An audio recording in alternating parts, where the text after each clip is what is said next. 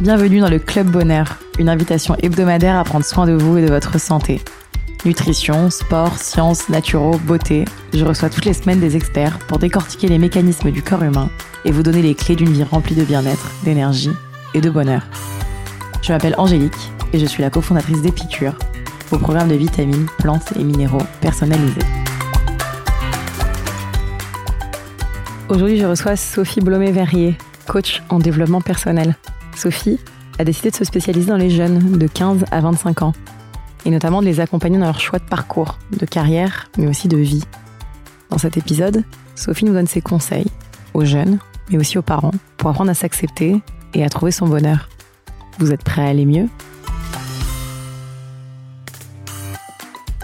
Salut Sophie Salut Angélique Merci beaucoup d'être avec nous dans cet épisode du Club Bonheur. Bah, merci de m'inviter pour te présenter euh, à nos auditeurs et auditrices. Après une carrière de 10 ans dans la publicité et le marketing, tu décides de te reconvertir pour devenir coach en développement personnel en lançant Born to Shine Coaching, qui vise à aider les jeunes dans leur quête de leur propre bonheur, qui est une sacrée, un sacré projet. en janvier dernier est sorti ton premier livre intitulé, intitulé Born to Shine aux éditions Baudelaire.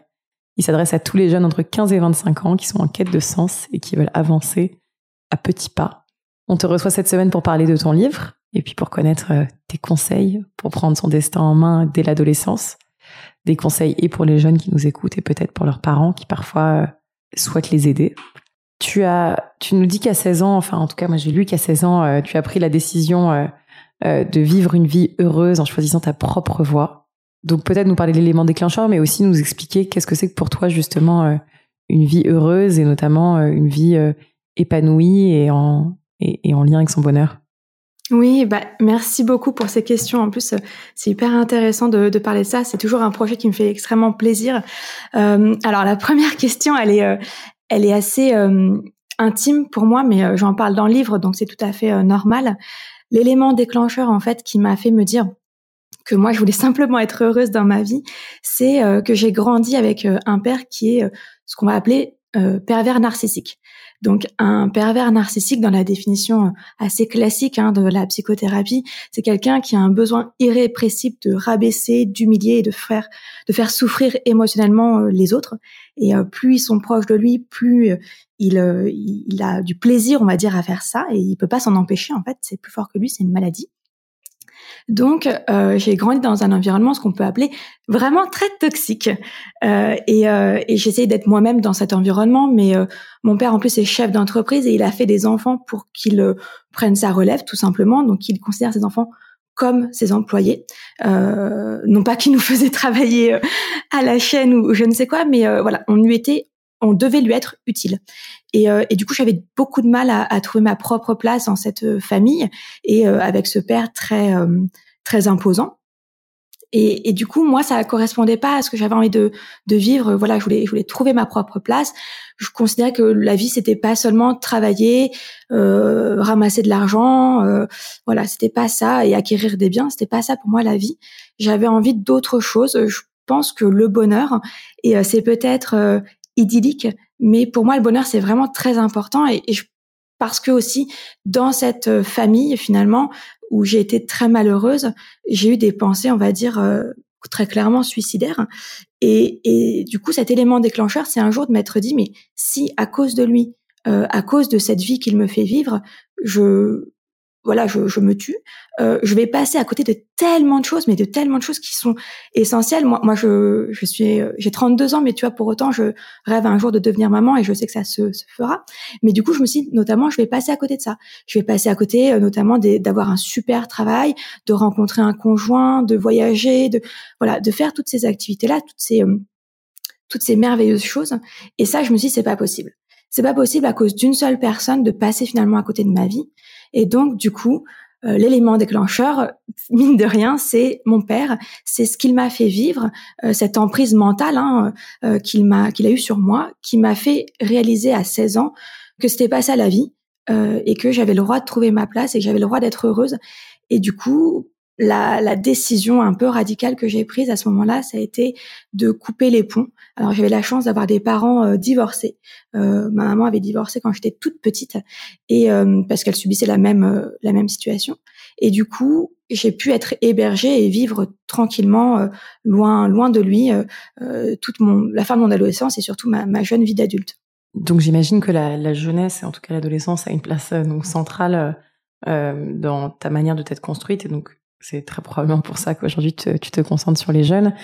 Peut-être que tu peux nous dire euh, déjà peut-être nous parler de ta définition du développement personnel et aussi nous en dire plus sur pourquoi est-ce que tu penses que les jeunes devraient s'y intéresser très tôt. Je pense que c'est aussi très pertinent en ce moment parce que les jeunes aujourd'hui vivent quand même une période qui est longue, qui est compliquée. Quel est ton point de vue là-dessus? Ah oui, non, mais tu as tout à fait raison. Euh, l'histoire, mon histoire personnelle et ce qui m'a amené à vivre aujourd'hui cette expérience, euh, à devenir coach pour les adolescents et les, surtout les étudiants, euh, pour euh, une autre raison aussi que je vais, t'évoquer. En fait, c'est finalement le développement personnel, moi, qui m'a aidé et qui m'a sauvé. Alors pour moi, le, le développement personnel, en fait, c'est d'abord apprendre à se connaître soi, euh, d'où on vient, qui on est et qui on veut devenir. Donc euh, c'est comme ça que moi je me suis rendu compte qu'il y avait une faille entre ce qu'on m'imposait d'être et qui je voulais devenir.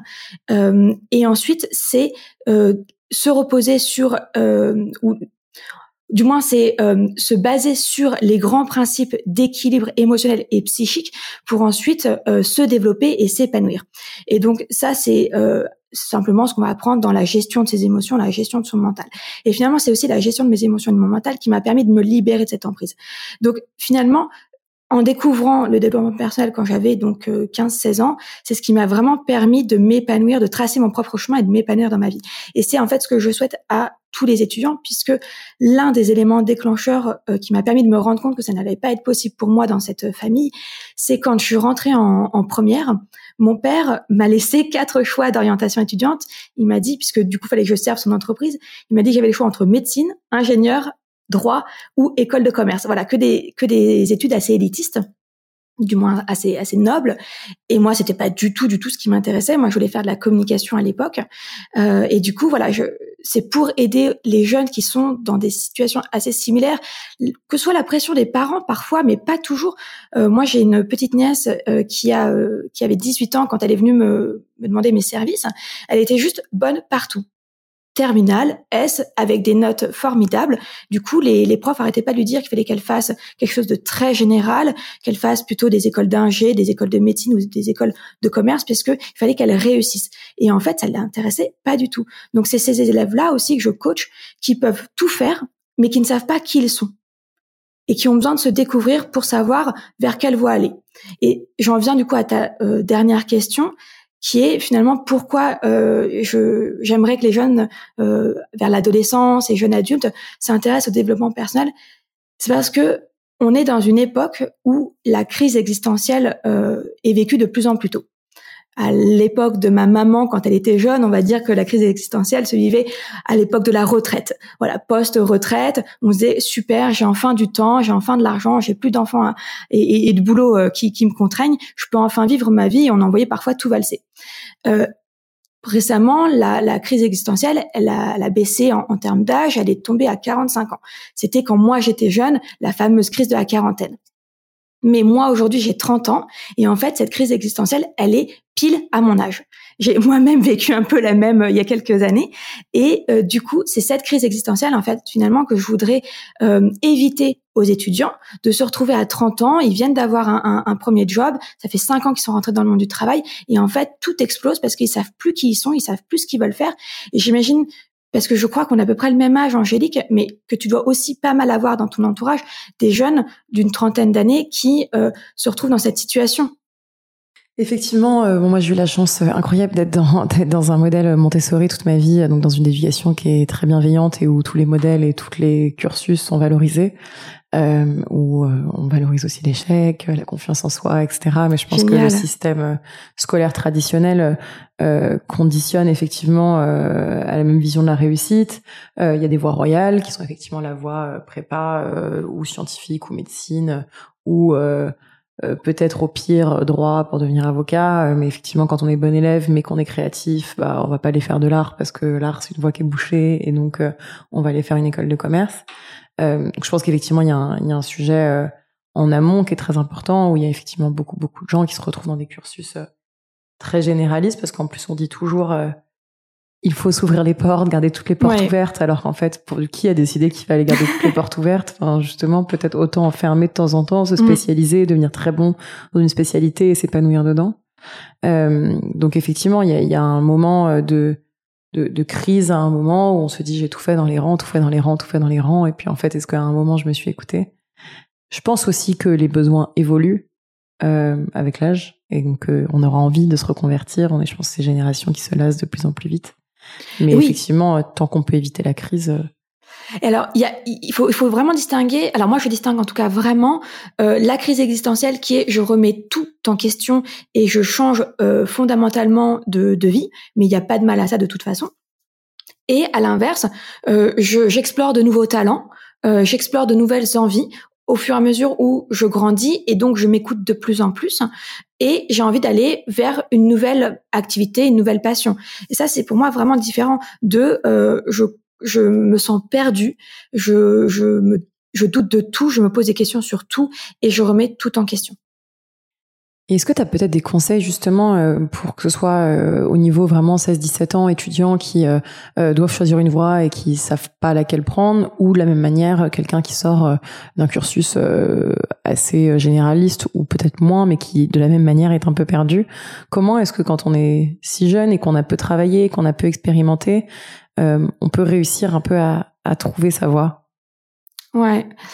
Eh ben, pour moi, la clé, c'est d'apprendre à se connaître. Donc ça, clairement, j'en parle fondamentalement dans les livres. C'est vraiment la, la, toute la base euh, du, du livre. C'est apprendre à se connaître, c'est savoir trois choses. C'est d'où tu viens, donc souvent ta relation avec tes parents, eux-mêmes comment ils se sont construits, euh, quelles sont les les, les valeurs, euh, les connaissances qu'ils t'ont transmis, qui tu es.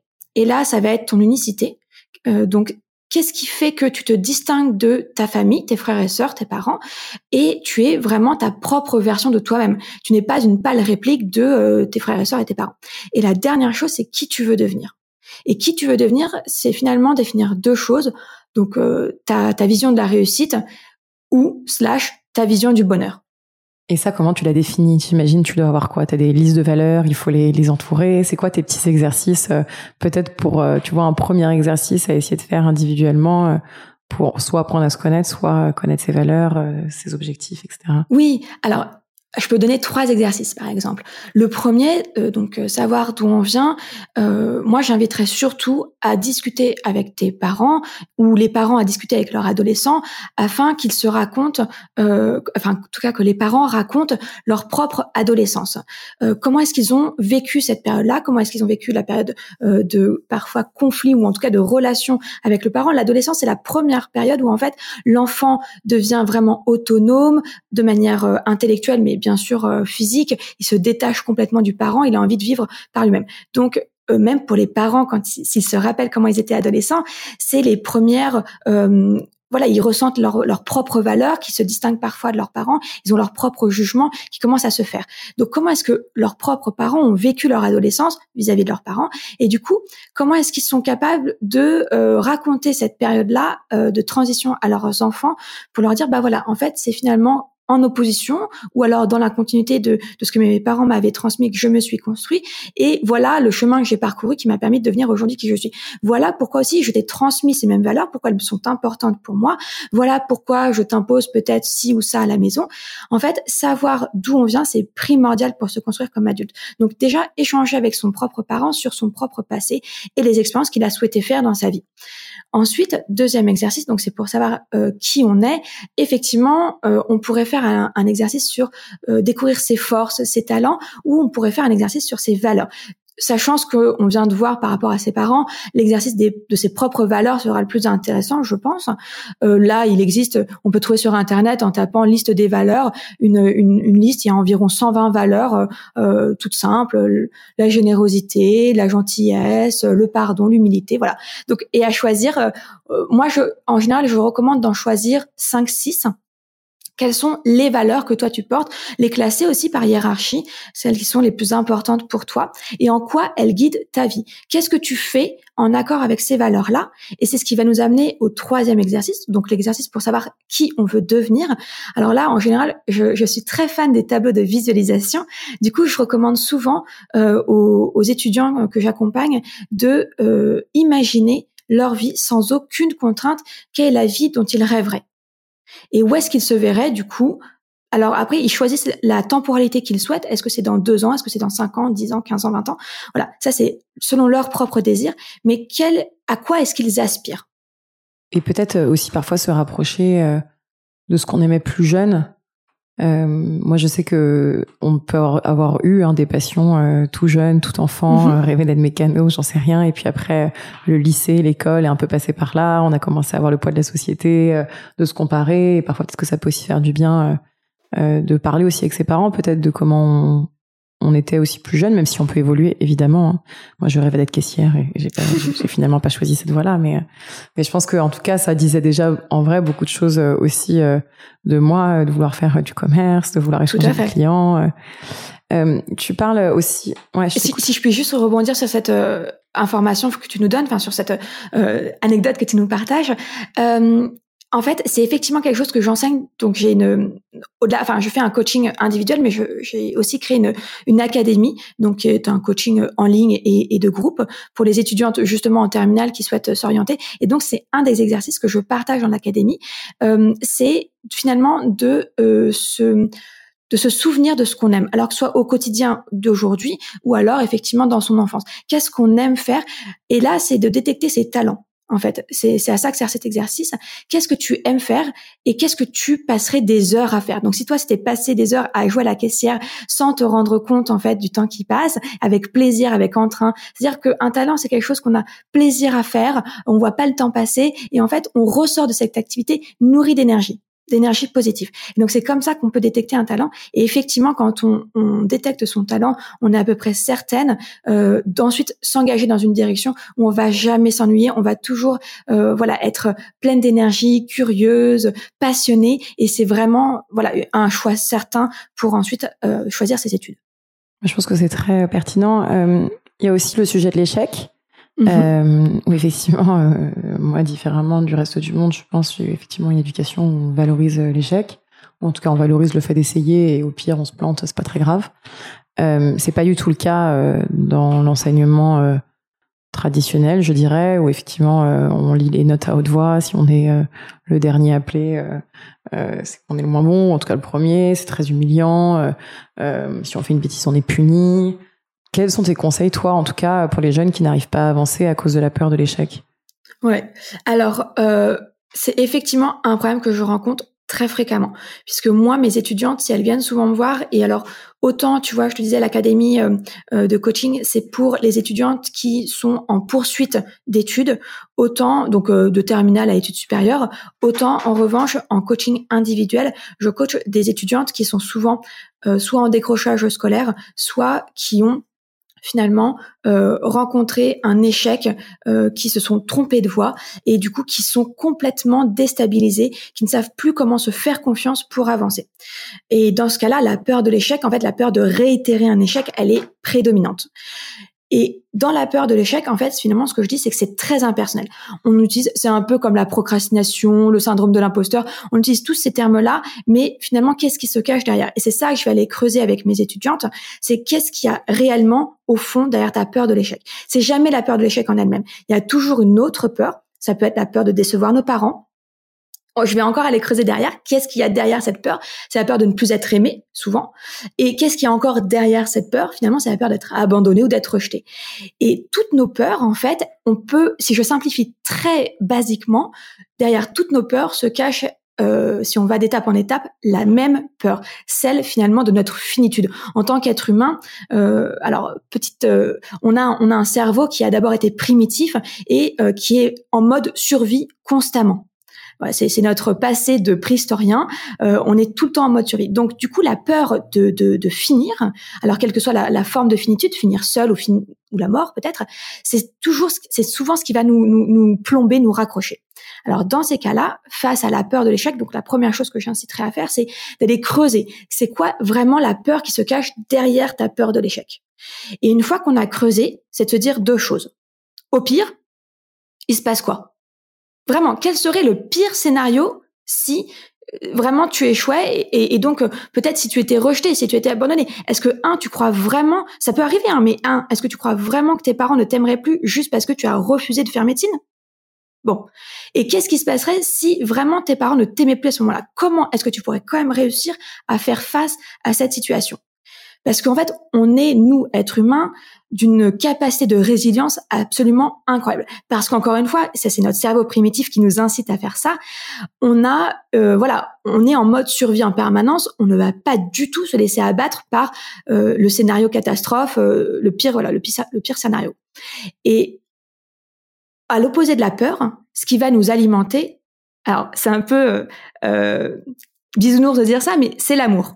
Et en fait, c'est dans ces moments-là qu'on est capable de découvrir en nous notre propre notre propre source d'amour. Et en fait, on va se rendre compte que au pire, si vraiment pire scénario catastrophe, je décide de ne pas faire médecine, euh, mes parents me renient ou je ne sais quoi, en fait, c'est là qu'on va se rendre compte que on sera toujours, il y a que soi on peut, il y, a que nous-mêmes qui pouvons être là pour nous-mêmes. On sera toujours là pour soi. Et c'est dans ce cas-là, en fait, j'invite mes étudiantes en général à travailler sur, du coup, à développer cette confiance en soi, à développer le fait qu'elles soient leur propre source d'amour.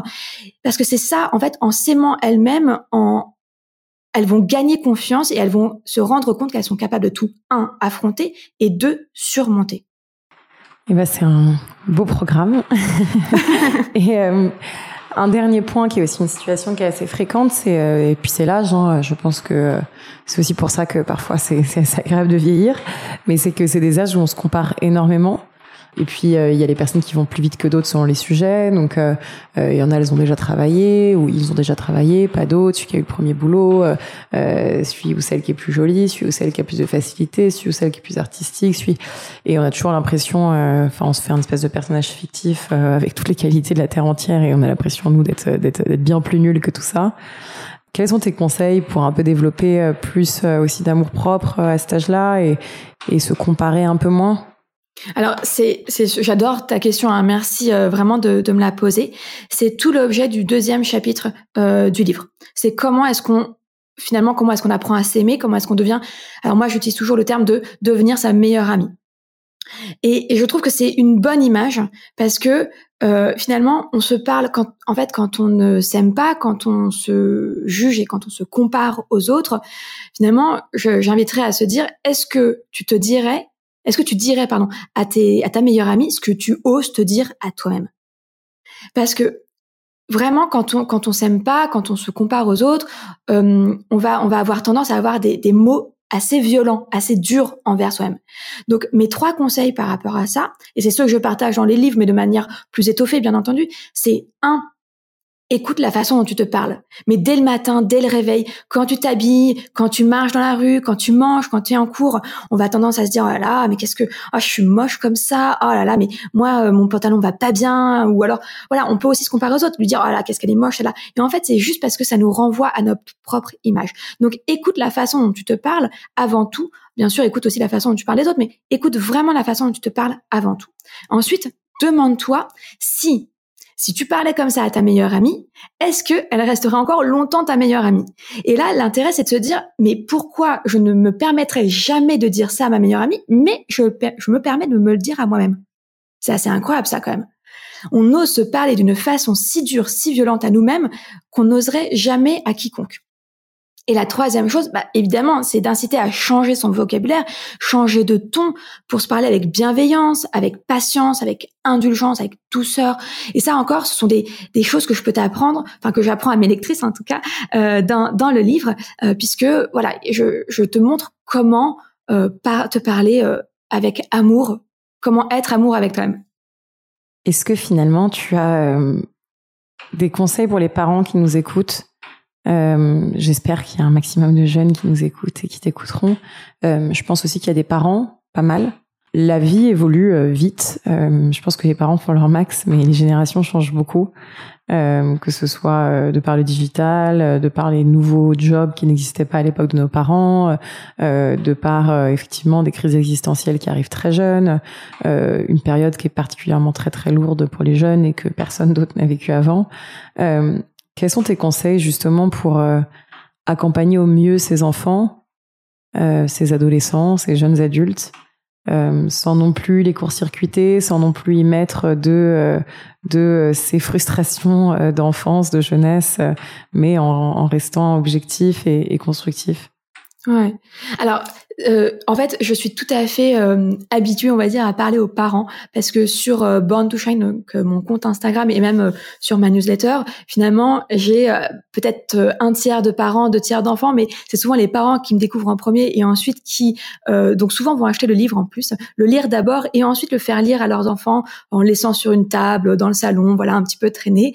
et idem avec le, le podcast ou, ou le, le compte Instagram, ils vont d'abord se renseigner parce que eux-mêmes cherchent des clés pour accompagner leurs ados. Et ensuite, ça, ça permet d'ouvrir certaines discussions parfois avec les ados. Et c'est ça, en fait, le conseil que j'ai envie de partager. Euh, c'est moi, j'invite vraiment les parents à discuter avec leurs enfants. Et je sais qu'ils le font. Hein. Je sais qu'ils essayent euh, du plus profond de leur cœur de le faire le plus souvent possible. Et je sais que le soir, à 19h, 20h, quand on est en train de cuisiner, bah parfois, euh, voilà, le cours de maths, nous raconter le cours de maths ou juste checker les devoirs, c'est pas toujours ce qui est le plus intéressant. Mais du coup, c'est pour ça que j'inviterais à recentrer la discussion, non pas sur peut-être l'école, euh, parce que eux-mêmes ressentent souvent, ils se mettent une pression énorme et donc du coup ils la ressentent d'autant plus par les parents et les profs. Mais du coup, de centrer la conversation sur un autre sujet, un sujet, euh, et c'est pour ça que j'invite vraiment les parents souvent à se remémorer leur propre adolescence et à aller partager des souvenirs de leur adolescence avec euh, leurs ados. comment est-ce que même ont vécu leur adolescence, donc leur relation à leurs propres parents, mais également leur relation à leur études, à leur choix de vie, euh, à leurs valeurs. Euh, au, sujet de société, aux enjeux de société de cette époque-là, comment est-ce qu'ils se sont positionnés? Et du coup, un, de partager finalement un souvenir, ça va leur permettre de se rendre compte que peut-être qu'ils ne sont pas si différents que ça de, que de leurs enfants.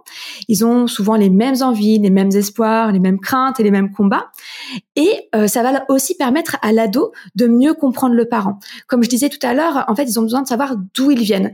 Ah, donc c'est pour ça que tu es si euh, intransigeant sur ci ou sur ça. Ah, c'est pour ça que tu nous as obligés la dernière fois à faire ça. Ils l'ont peut-être pas senti comme une, euh, une, une obligation pure et et, et, euh, contrainte, mais ils ont senti que c'était important pour le parent en tout cas. Mais en tout cas, de comprendre d'où ça vient, ben, ça leur permet de mieux accepter.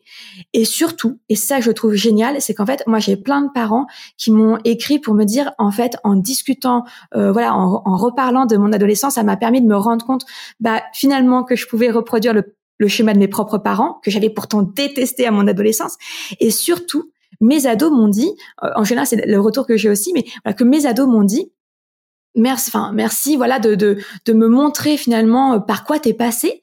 Ça me donne non pas forcément, euh, ils n'ont pas forcément envie de reproduire exactement le même schéma que leurs parents, mais ça leur donne une palette de schémas possibles. Ok, donc toi, tu as fait comme ça, d'autres adultes me conseillent de faire comme ça. En fait, c'est intéressant de voir différentes visions.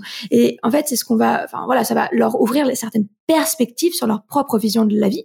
Ça va peut-être les inspirer, ça va leur les faire grandir en maturité, ça va leur apporter aussi de la tolérance, de se dire, en fait, le parent n'a pas toujours été parent, il a aussi été un ado qui s'est construit pour devenir adulte. Et ça remet chacun, en fait, finalement, à sa place. Bah, c'est passionnant et je te remercie beaucoup parce que c'est effectivement très complet et très concret. Et je pense que euh, c'est aussi important de dire aux parents que, enfin, de, les déculpabiliser et euh, de donner des clés. Je pense qu'effectivement l'idée de, de, de parler d'autres choses et de et de d'aider l'enfant aussi à trouver sa place euh, est assez importante. Euh, on va passer à notre petit format de questions-réponses rapides, le quiz tonique. Est-ce que tu es prête? Oui. Il n'y a pas aucune peur de l'échec. Euh, si tu avais un livre à nous conseiller. Eh bien, alors, un livre qui m'a particulièrement marqué, qui est pas forcément adapté aux ados, mais que j'aime beaucoup pour les parents, c'est Les cinq blessures euh, qui t'empêchent d'être toi-même, de Lisa Bourbeau. qu'on a d'ailleurs reçu sur ce podcast, qui était passionnante. Un fort accent canadien. Québécois. Passionnante. québécois, exactement. un rituel qui t'accompagne où que tu sois hum, ah, J'en aurais deux, je dirais. Oh, peut-être trois. je médite tous les matins. Euh, quasiment euh, tous les matins, je médite. Euh, je j'écris aussi quasiment tous les jours et je fais du sport. C'est bien, c'est c'est un beau programme ça aussi. si tu avais un exercice de développement personnel que tu emmènerais partout avec toi? La visualisation, mais alors sans hésiter. J'en ai partout. Chez moi, il y a des tableaux de visualisation absolument partout, sur mon couple, sur mon entreprise, sur ma vie, voilà, sur tout. Donc vraiment, sans, je suis ici sans hésiter.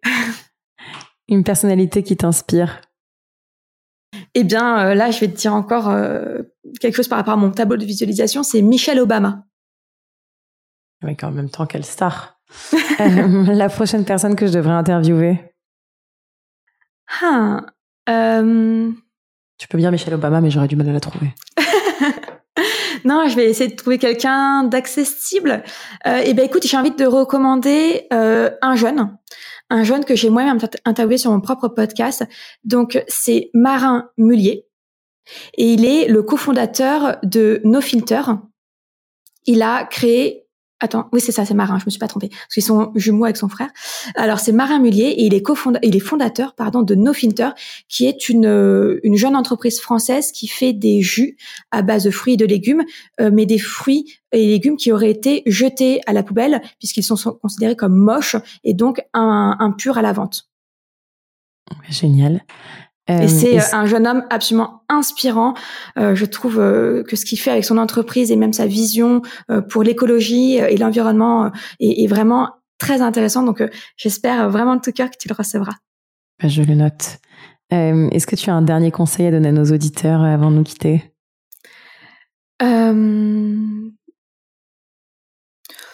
Peut-être tout simplement un peu niaisement, mais vraiment de chercher à être heureux dans sa vie, de pas se contenter de ce bonheur un peu carton plate parfois qu'on nous offre avec une vie euh, toute rangée.